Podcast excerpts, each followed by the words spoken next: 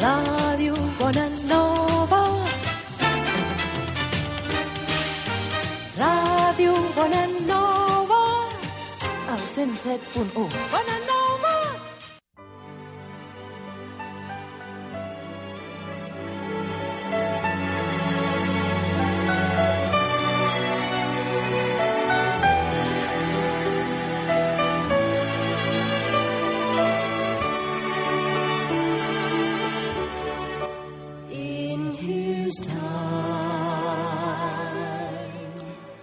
Están ustedes en el púlpito de la Iglesia Evangélica Bautista Piedra de Ayuda en la calle San Eusebio 54.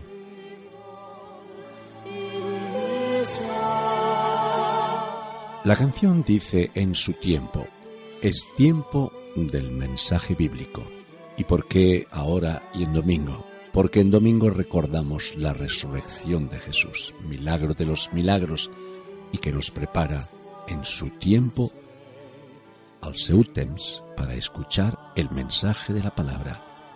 Púlpito de la Iglesia Evangélica Bautista Piedra de Ayuda de San Eusebio 54. Vamos con el mensaje de este domingo.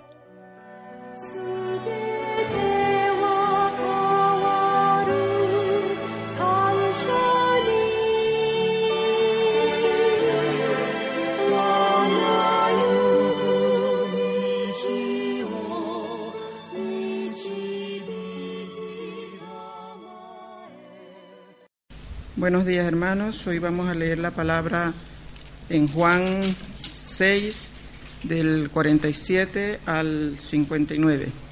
Dice así la palabra del Señor. De cierto, de cierto os digo, el que cree en mí tiene vida eterna.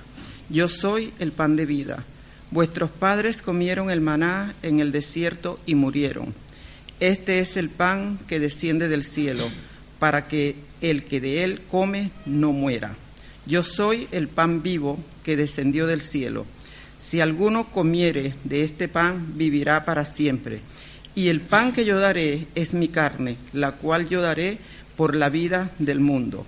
Entonces los judíos contendían entre sí diciendo, ¿cómo puede éste darnos a comer su carne? Jesús les dijo, de cierto, de cierto os digo, si coméis la carne del Hijo del Hombre y bebéis su sangre, no tenéis vida en vosotros. El que come mi carne y bebe mi sangre tiene vida eterna, y yo le resucitaré en el día postrero, porque mi carne es verdadera comida y mi sangre es verdadera bebida. El que come mi carne y bebe mi sangre, en mí permanece y yo en él.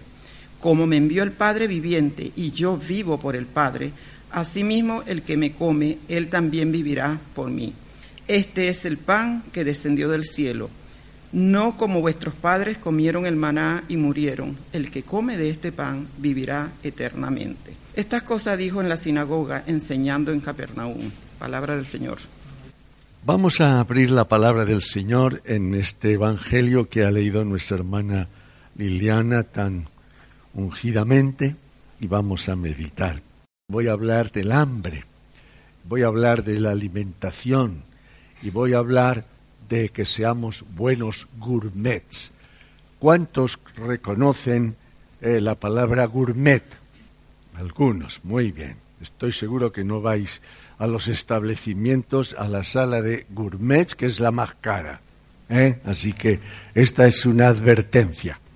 En castellano, en lugar de gourmets, diríamos he comido boccati di cardinali, es decir, comer como un cardenal, que comen muy bien. Ya veis vosotros cómo crecen los cardenales y necesitan las togas más anchas, pues casi, casi de, de año tras año.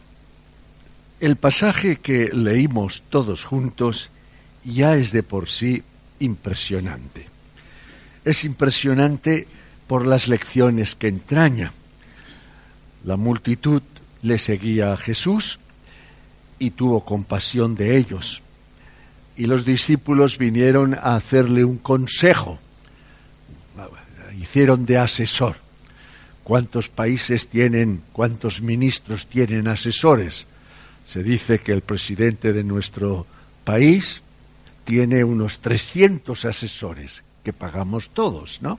Así que los asesores vinieron a decirle a Jesús, fijaros, despide a esta gente para que vayan a la aldea y a los campos alrededor y se alojen y encuentren alimentos.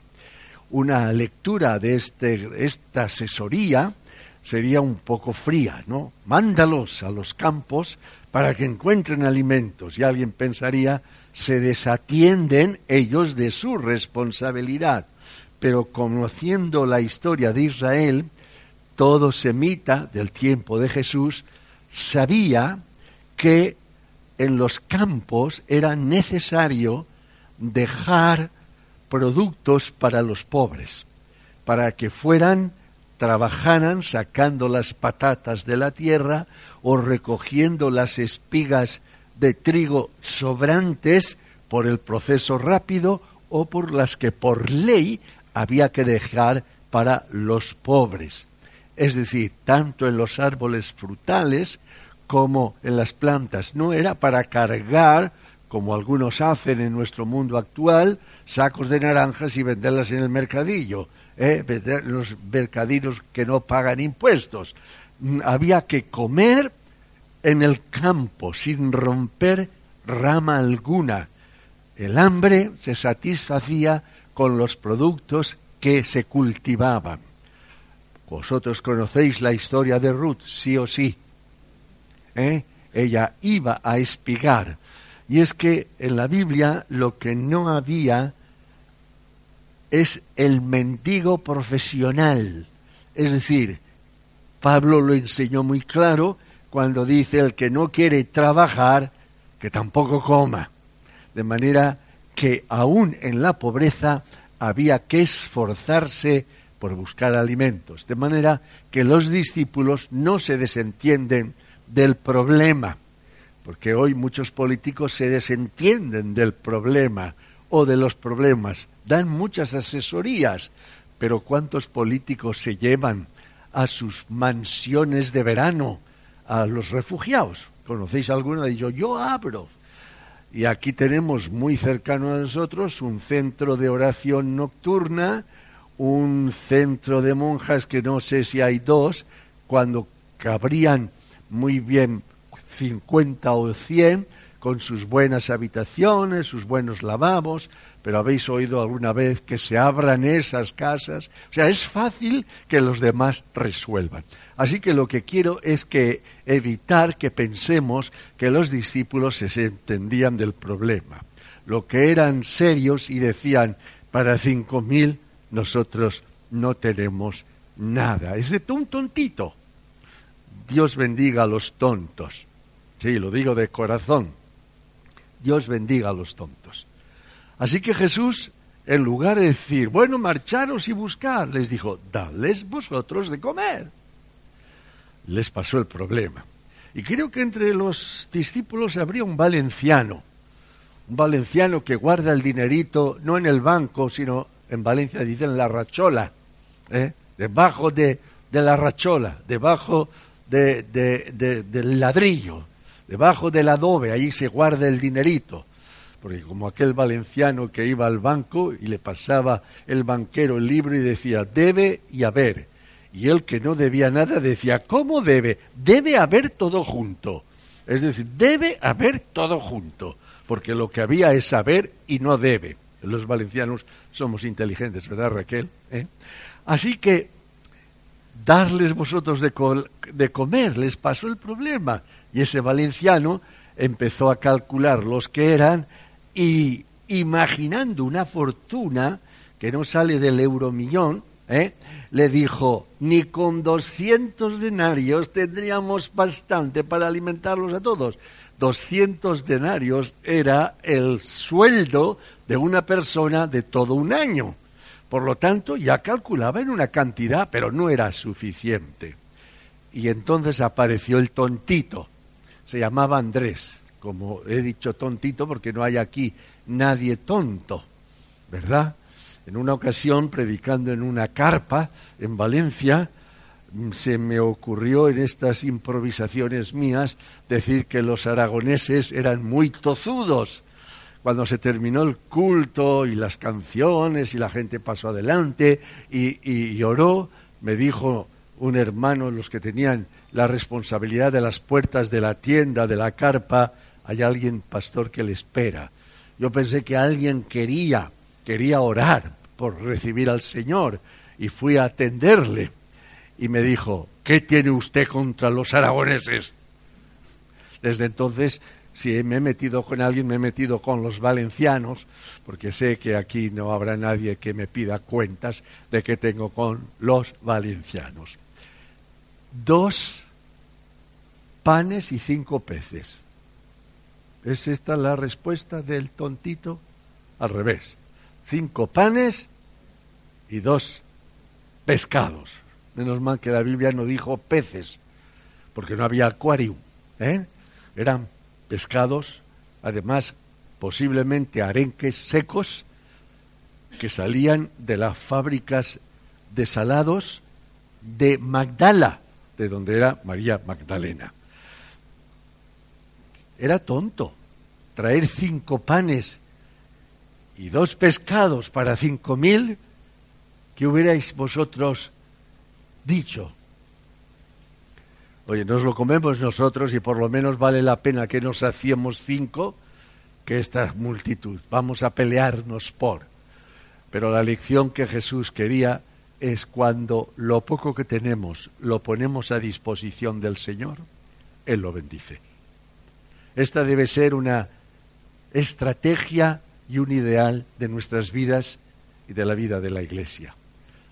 Si lo que tenemos no lo ponemos a los pies del Señor, le pasará como al maná del desierto, que de un día para otro no servirá. Lo poco que tengo está a tu servicio. Así que gracias a Dios por los tontitos, ¿verdad que sí? Y entonces comieron y luego el Señor, que no es que tenía raíces valencianas, ¿eh? era ahorrador.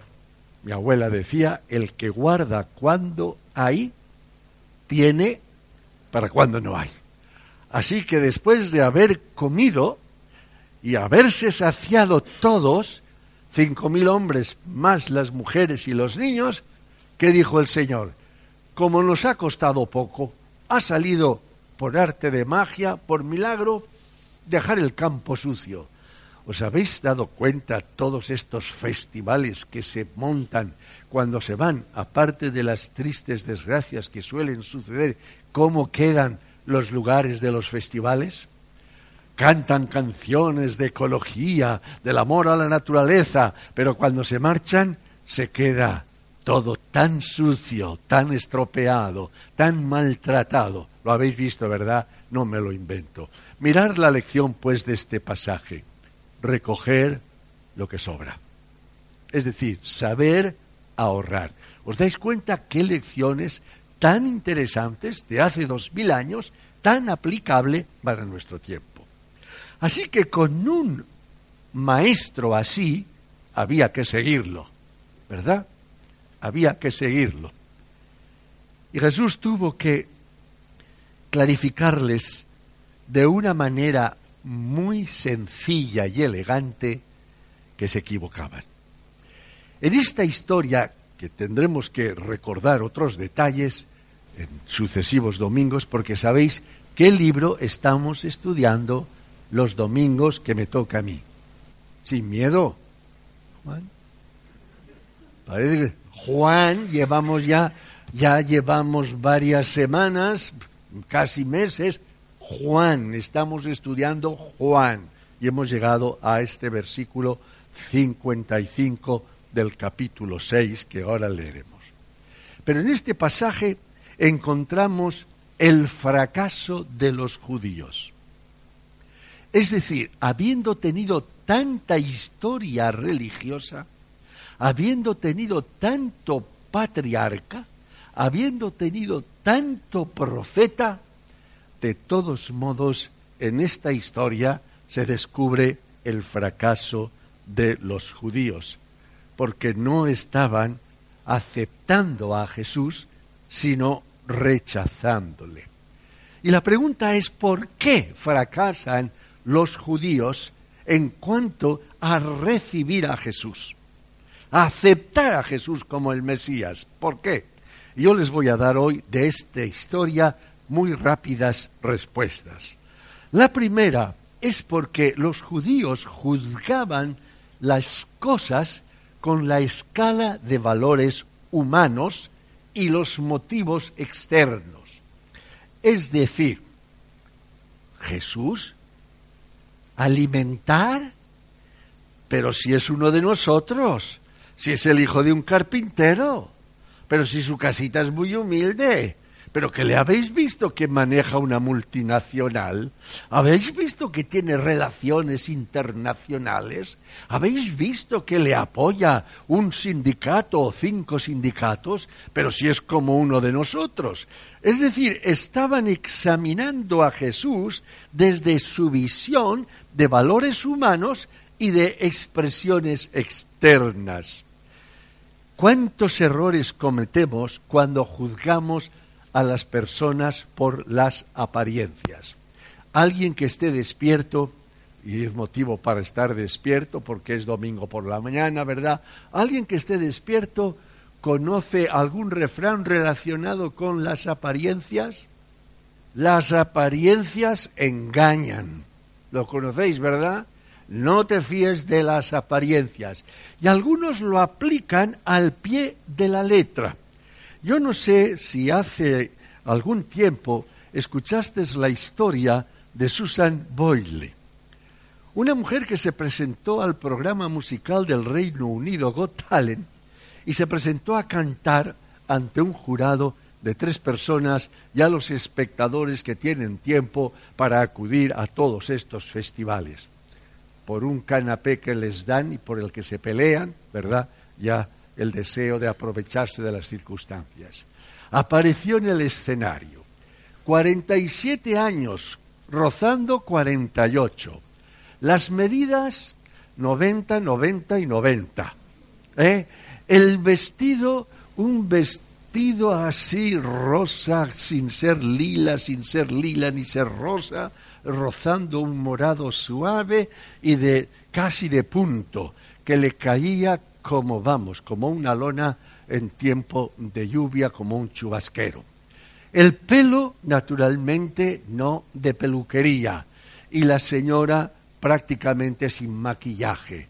La cámara le enfoca, 48 años, regordeta, con un vestido poco apropiado para un escenario y naturalmente con un pelo, la mujer pues tampoco podría haber tenido ni siquiera hubo maquillaje. Así que el propio jurado empezó a sonreír. ¿Qué edad tiene? 47 años.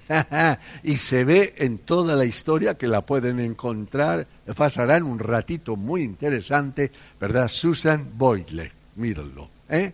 Se sonreían y la murmuración del auditorio era, ¿qué hace esta aquí? O sea, por la apariencia le hubieran dado un cero en la puntuación. Pero se puso a cantar una de las piezas más difíciles de la obra Los Miserables, cuando clama y canta con clamor la necesidad de la esperanza, cuando el mundo te abandona, cuando te encuentras solo y entonces confías que alguna vez la esperanza reverdecerá desde ti. Y se ve en el rostro del jurado el cambio. La mujer que era especialista como cantante está a punto de llorar. Los demás están avergonzados. Las apariencias engañan. Sabéis que desde 2009 hasta nuestras fechas tiene la agenda de conciertos que ha tenido que anularla en algunos momentos por la cantidad de gente que le solicita. Escuchar Amazing Grace cantado por Susan Boyle, escucharlo, o escuchar la canción I Have a Dream, Yo tengo un sueño, y veréis cómo las apariencias engañan. No tiene las medidas de los cantantes que se acostumbren a admirar, pero tenía una voz, y tiene una voz que es un don. Las apariencias engañan. Y a Jesús los judíos fracasaron porque se guiaron por la apariencia. Este es un carpintero, es el hijo de José y de María y tiene unos hermanitos así. Él es un poquillo rarillo. ¿Cuántas veces las personas no reciben a Jesús por las apariencias? Y se pusieron a discutir entre ellos. Estas cosas que os estoy diciendo fue la discusión de los judíos. Pero este quién es, pero quién se ha creído, pero si le conocemos más bien, pero si una, tiene una profesión de las poco importantes que hay. No hoy valora nuestra sociedad a las personas por el nombre o el pedigrí que tiene, o por la profesión que tiene, o por la cuenta bancaria que tiene. Yo debo deciros que a mí en el banco antiguo en el Bilbao me saludaba el director todas las veces. Señor Beler, ¿cómo está usted? Y es que mis números solían estar casi siempre rojos. Y él me venía muy amablemente a recordarme que aprecio, ¿verdad? También Hacienda me manda unas cartas muy hermosas. Estimado contribuyente, luego hay que leerla. Las apariencias engañan yo voy con un Mercedes y algunos me miran y dicen, qué rico que es este. si supieran las apariencias engañan. Pero no debemos guiarnos por las apariencias, debemos tener la paciencia y en lugar de discutir entre nosotros, dejar que sea Dios quien nos responda. Ellos estaban discutiendo entre ellos, pero no le preguntaron a Jesús, ¿y tú quién eres? Será más tarde Jesús que tendrá que preguntar a sus discípulos, ¿quién piensa la gente que yo soy? O sea, en sus discusiones se olvidaron, se olvidaron de preguntarle a él quién era. Y Jesús, que sabe arreglar las discusiones de una manera elegante, clara, radical, pero respetuosa, les ayudó a salir de su confusión.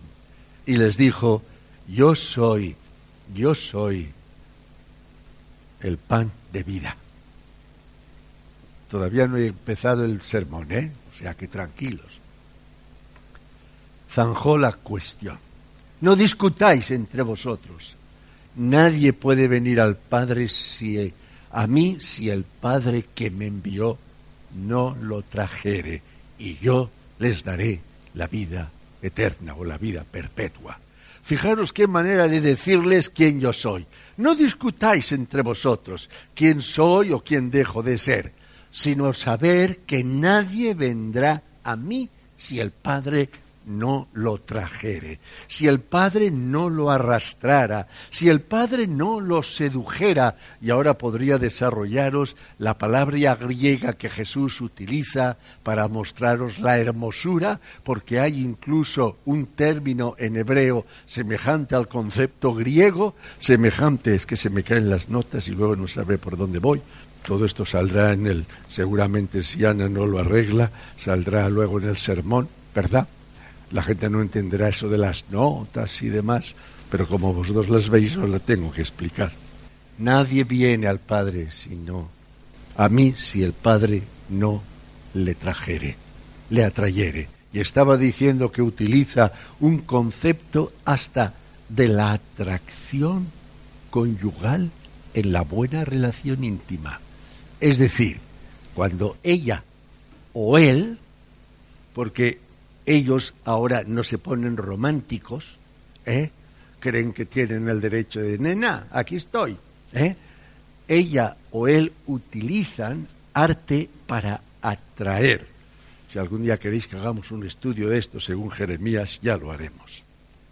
Zanja la situación, les dice, y entonces habla, vosotros me seguís porque habéis comido pero hay otra comida.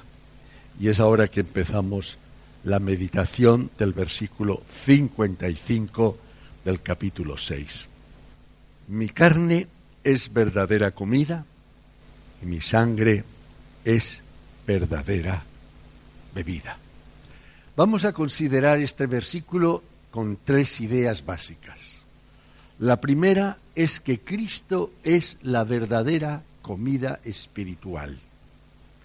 Ya estudiaremos en otra semana la reacción de este mensaje en los judíos que ya han fracasado en recibir a Jesús y por lo tanto cuál será su reacción, según han pensado humanamente, guiándose por las apariencias y ni viendo un milagro, se convencen del poder de Dios. Así que estudiaremos este versículo 55 desde tres puntos. Primero, Cristo es verdadera comida espiritual. El segundo punto, si mi carne es verdadera comida, el segundo punto, ¿cuál es? Mi, mi sangre es verdadera bebida espiritual. Y cuando juntemos la comida y la bebida, la verdadera comida y la verdadera bebida, tendremos el tercer punto. Y el tercer punto es como Dios, el Dios que se encarna en Jesucristo, se pone a disposición del hombre como el alimento completo, como la verdadera comida y la verdadera vivida.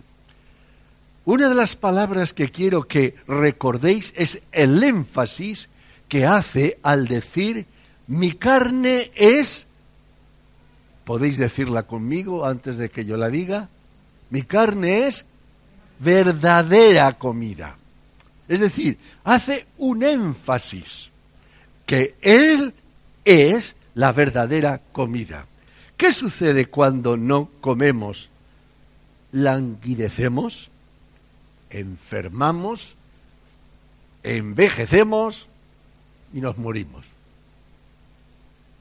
¿Cierto? ¿O me invento yo ese proceso de la vida? Si no comemos, languidecemos. Si no comemos, nos desmayamos. Si no comemos, enfermamos. Si no comemos, nos morimos. Pues del mismo modo, el alma, sin alimentarse, languidece.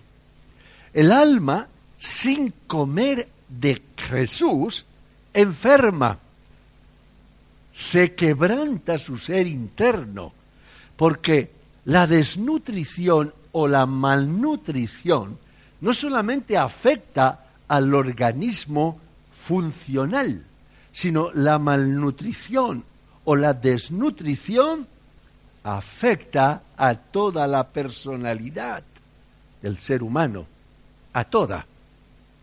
Por lo tanto, Jesús quiere enseñar una verdad enfática. Yo soy, mi carne es la verdadera comida. Podría detenerme en bastantes versículos de cómo esto es explicado a lo largo de la escritura. En el profeta Isaías, cuando el hermano leía Isaías 46, eh, yo pensaba, en principio no escuché bien, vejez ya, y no por no comer, que me afecta el oído, eso es otra cosa, ¿verdad? ¿Eh? Yo había entendido el 43, digo, ay, espero que no me pise el sermón, porque también Raquel ya me ha pisado parte del sermón al decir, cantemos, lee la Biblia, llora cada día, llora cada día. Yo que tenía en un momento dado este himno para cantar, cuando empezara a descubrir que os dormís, ¿verdad? Comer es importante. Isaías en el capítulo 33, el versículo 20 y 24, cuando habla, después de reprender a Sión, cuando habla de Sión alimentándose del mensaje de los profetas, dice, y los habitantes o los moradores de Sión no dirán estoy enfermo.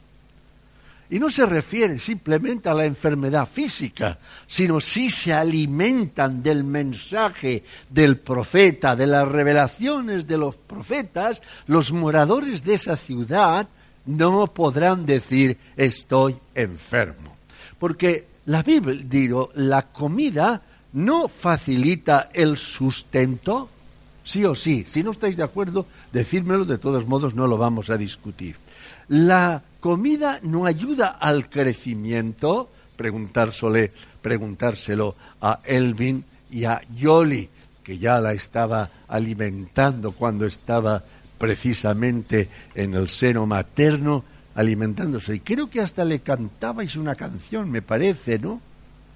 La ponía la canción y ahora cuando la oye sonríe. O sea, hasta ya aceptó en su alimentación la propia canción. Ahora es cuando yo iba a decir, lee tu Biblia, iba a deciros y cantemos y come cada día. Lee tu Biblia y come cada día si queréis crecer. Si queréis crecer. La comida ayuda al crecimiento. La comida no solamente es sustento, sino que ayuda el crecimiento. La comida, si queréis cambiar la alimentación, no solamente sustenta, ayuda al crecimiento, sino que además compensa el desgaste diario. Es que no os desgastáis poquito a poquito. Y en la medida que acumulamos años, el desgaste se nota más. Juventud divino tesoro. Pero cuando has superado las siete décadas, yo subía antes a este púlpito directamente del suelo aquí y ahora tengo que poner un piececito y el otro. Y dentro de poco posiblemente me tendré que apoyar ¿eh? y mirar a Rafael, cuyo testimonio con su venir cada domingo con su bastón es toda una prueba. Es decir, no desgasta la vida, no nos desgastamos cada día y en según edades no va el, desgaste más pronunciado. ¿Lo notáis o no lo notáis? Menos mal que hay sinceros aquí. Pues bien, la comida y la alimentación ayuda a compensar desgastes naturales. Por eso, David decía que el buen pastor confortará mi alma, porque busca alimentos en lugares tranquilos para que se alimente y de esta manera y busca agua en riachuelos para que se beba y así se conforte el alma. El buen pastor alimenta a sus ovejas. El cuerpo se desgasta las piernas se nos hacen débiles. Las rodillas, qué diferencia ahora cuando yo bajaba las escaleras de casa, y no voy a pedir a la iglesia que ponga ascensor, ¿verdad? ¿Eh? Bajaba las escaleras y las bajaba rápido. Ahora cada golpe ¿eh?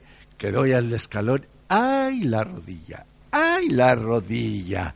Eh, hay desgaste, hay cansancio, hay fatiga y los ojos, ¿qué diremos de los ojos? ¿Creéis que veo ahora lo mismo que hace 20 años?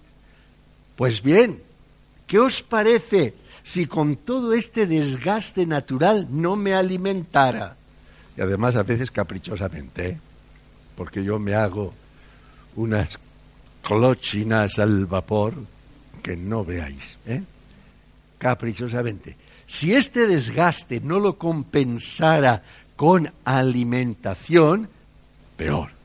Y ahora, hermanos, no necesitamos ser muy inteligentes para darnos cuenta que Jesús nos está diciendo, mi carne es verdadera comida, necesitáis comer físicamente, por el sustento, por el crecimiento, por recuperar fuerzas y más incluso por suprimir ciertos dolores y ciertas migrañas y dolores de cabeza que están bastante relacionados con la alimentación.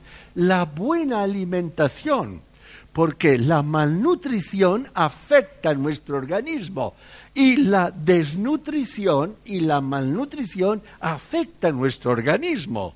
Y ahora os pregunto, ¿alimentamos nuestra alma? Lee tu Biblia y ora cada día. Raquel decía, es un himno muy pequeñito, muy cortito, pero muy importante. Y tanto, porque es una forma de decir, lee tu Biblia y ora cada día, como dos alimentos para el alma. ¿Sabéis que el hambre afecta al cerebro? ¿Sabéis que el hambre hace o una, reducción del sistema inmunológico? ¿Sabéis que el hambre debilita los músculos? ¿Sabéis que el hambre hace que los huesos se hagan más frágiles? ¿Sabéis? Y alguien está pensando, oye, pues yo no paso hambre y tengo todas estas mismas cosas, claro, o muy parecidas, pero es normal recordar el desgaste de días, de años, de semanas, es normal. Pero si no nos alimentáramos, pues sería todavía peor. El hambre provoca problemas en el funcionamiento de los órganos vitales. El hambre produce irritabilidad. En consecuencia, ¿es importante comer? ¿Es importante comer bien? Es importante no solamente comer bien, sino tener una dieta equilibrada. Muchas de nuestras, digamos, anormalidades fisiológicas está por las dietas mal llevadas.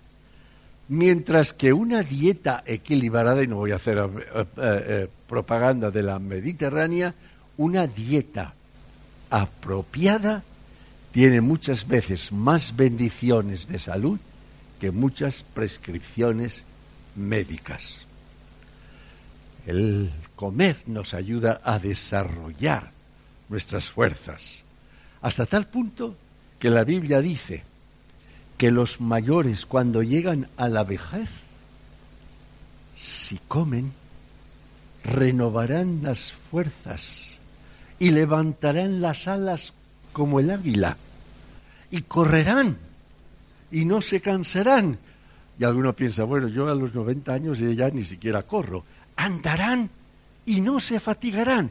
Mirar el ciclo. Lo está diciendo David en el Salmo 92 los que esperan en el Señor, los que se alimentan en el Señor. Y Jesús lo simplificó precisamente diciendo, mi comida es verdadera comida.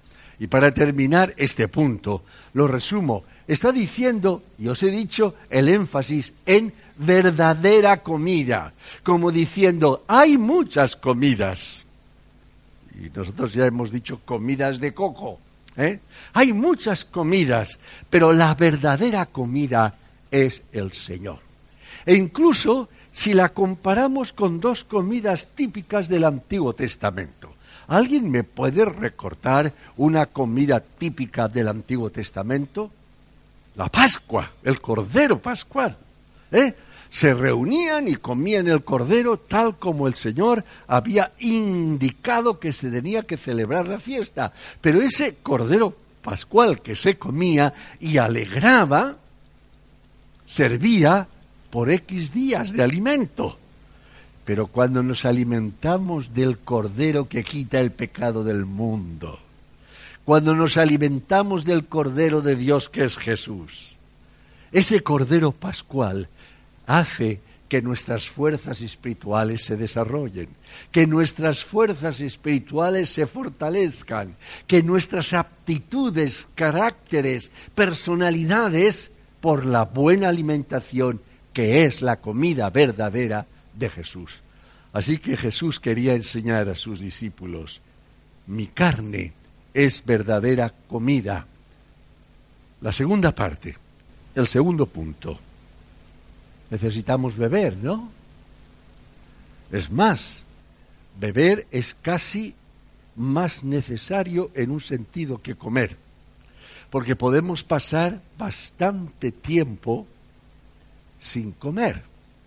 Pero eso no quiere decir que el tiempo que pasemos sin comer no afecte nuestro organismo y no haga las disfunciones en nuestros órganos vitales. Por lo tanto, lo que he enseñado o procurado enseñar en la primera parte es que Jesús es la verdadera comida.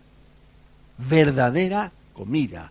Y que si queremos crecer espiritualmente y queremos ser firmes espirituales y queremos ser creyentes de categoría, hay que alimentarse cada día, cada día. Lee tu Biblia y come cada día si quieres crecer. Cada día hay que alimentarse. Así que cada uno de nosotros y cada uno de vosotros tiene que hacerse un examen. ¿Cómo y cuándo me alimento? Antes se cantaba una canción eh, de alguna manera reprendiendo a los hijos que se olvidaban de, de visitar a los ancianos en las residencias de ancianos es cada domingo vengo yo a verte, ¿cuándo será domingo, madre querida, para yo verte? Ay, ay, ay, ay, ay, no sé si conocéis esa canción, no se presentó a Eurovisión, no es famosa, no la canta nadie, pero era una provocación, de domingo a domingo, verme a verme. ¿Cuándo será domingo? Por lo menos el cantante decía, ¿cuándo será domingo, madre querida? Para ir a verte. Por lo menos había un deseo de este cantante de ir por lo menos una vez a la semana a ver a la madre querida que estaba en una residencia. No sé por qué he dicho eso, pero porque hay que comer cada día. La sangre de Cristo es verdadera bebida. Y ahora, naturalmente, volvemos a enfatizar.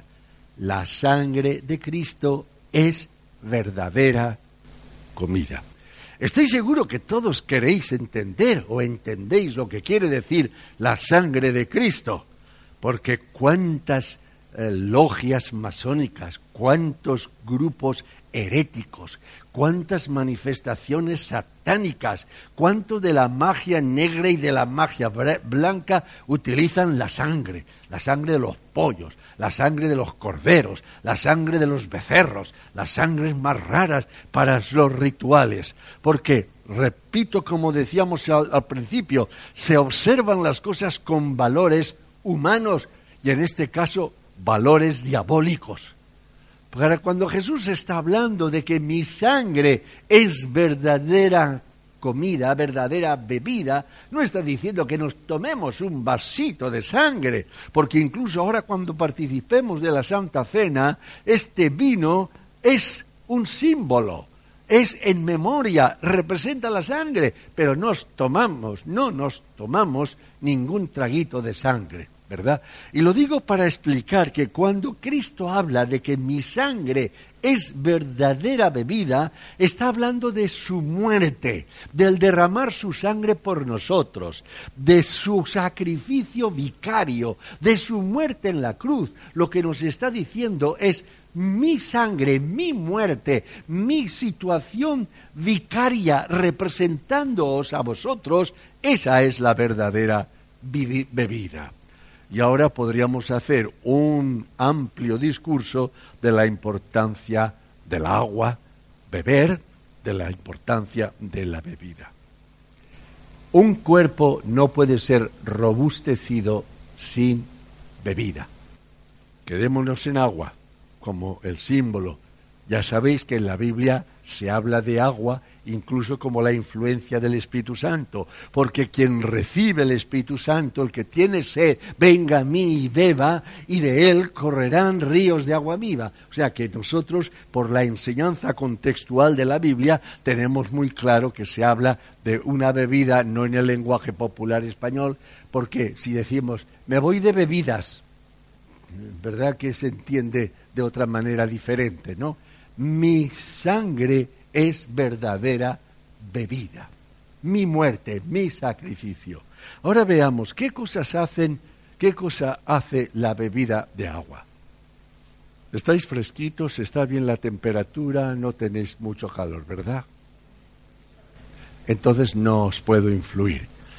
Pero pensar en un vaso de agua con tres cubitos. bueno, los, los amigos de la Coca-Cola, Coca-Cola un poquito de hielo ¿eh? y, el frescor cayendo por el lado del vaso y la pajita para, ¿eh? para beber sin, sin estropearse los labios. ¿No os está entrando sed? Cuando tenemos calor, el agua no refresca. Pues nos está diciendo Cristo es el refrigerio de nuestra vida. Cristo es el que refresca nuestra existencia. El agua, además de refrescar, no limpia. Ya sé que algunos se duchan una vez al año, que dicen que no hace daño, pero ¿verdad que el agua limpia? Pues nos está diciendo mi sangre es verdadera limpieza, mi sangre es la que os purifica, mi sangre, porque uno puede ducharse y bañarse muchas veces y por lo menos el, cuerpo se limpia, pero la limpieza interior, la limpieza de nuestros pecados, la limpieza de nuestros desaciertos, la, la limpieza de nuestras omnis, omis, omisiones, ¿quién la va a limpiar? La sangre de Cristo.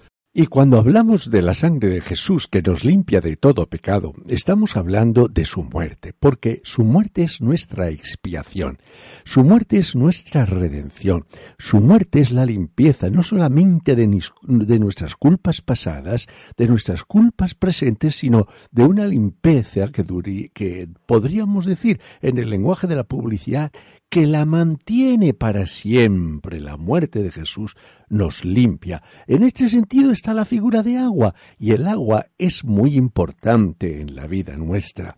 Desde que nacemos, el agua forma parte de nuestra propia personalidad, tanto fisiológica como evidentemente corpórea, puesto que desde que nacemos eh, hasta que morimos, un 95% de nuestra constitución es agua.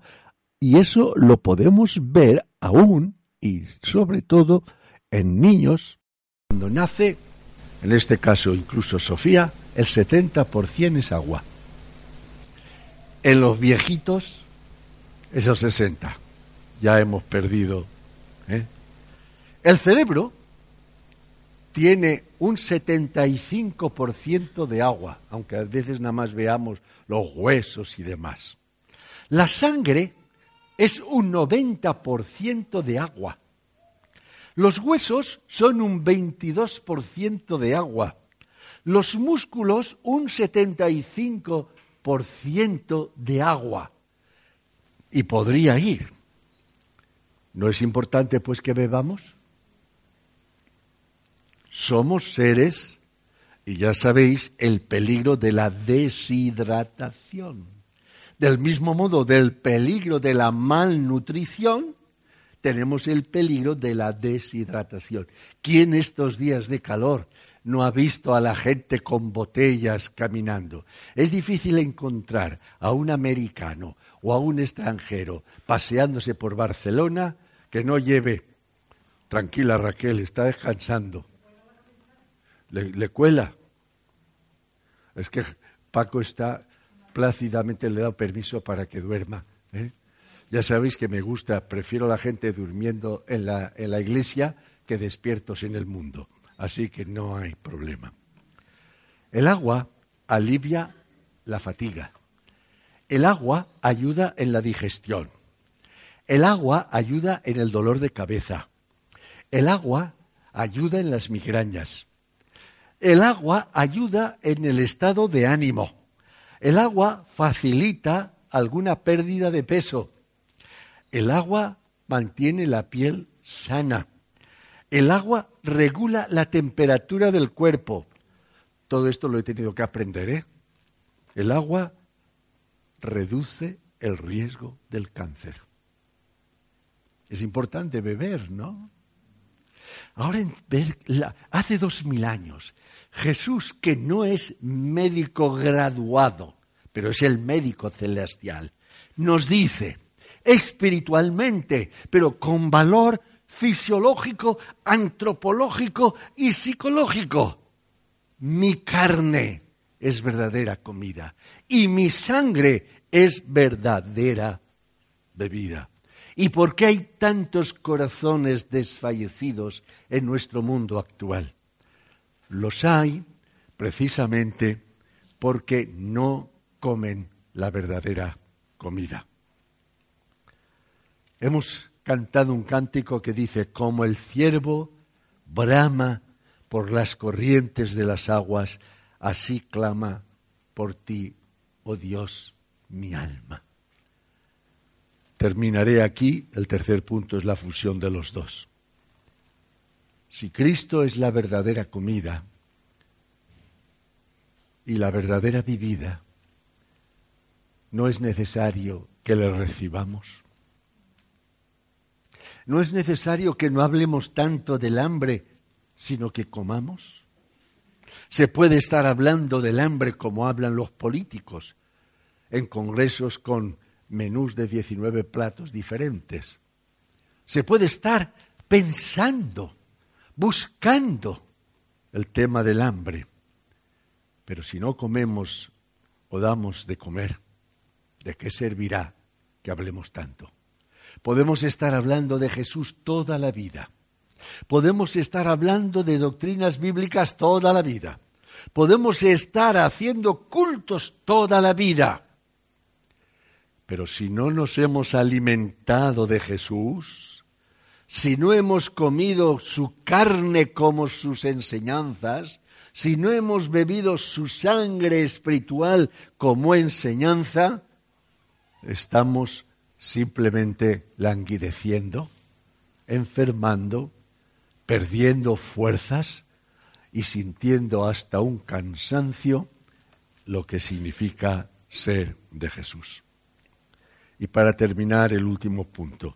Yo os aseguro que tengo material, porque tengo una historia que contaré en otro momento sobre unos poemas y un hecho trágico de que sucedió en Calcuta en un agujero de no más de cinco metros de ancho por siete de largo, donde 146 soldados británicos fueron puestos al calor de Calcuta, sin alimentos y sin agua, y los tuvieron allí días y días sin comer y beber.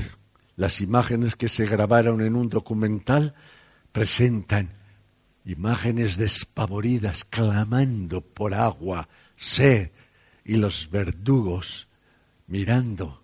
Incluso algunos ofrecían su reloj o ofrecían el dinero, pero los dejaron morir. ¿Cuánta gente está desfalleciendo porque no se alimenta de Jesús?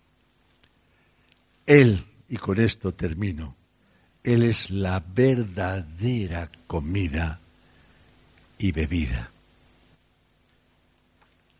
¿Habéis comido, habéis desayunado esta mañana? Aunque sea poquito. ¿Pensáis comer a este mediodía? ¿Estáis aquí? ¿Pensáis comer? A media tarde una meriendita. Algunos, otros no, para no. ¿Pensáis cenar? Qué inteligentes sois. Tres comidas al día, como mínimo. Algunos soñarían con tener tres comidas. Pero habéis dado gracias a Dios esta mañana por lo que tenéis, por lo que sois. Daremos gracias a Dios durante este día. Despediremos el día con esa forma que tenía David, en paz me acostaré y asimismo dormiré, porque en ti, oh Señor, puedo estar confiado. Si para nuestro cuerpo somos capaces de comer tres veces al día, ¿qué no deberíamos hacer por nuestra alma? Así que el final de este discurso es, hermanos, comer de Jesucristo, beber de sus palabras enriquezcámonos, enriquezcámonos de la verdadera comida y la verdadera bebida, porque lo notaréis, lo notaremos de muchas maneras, pero una de ellas es el gozo del Señor, mi fortaleza es. Me deleito en ti, Señor. Mi esperanza eres tú, como sombra en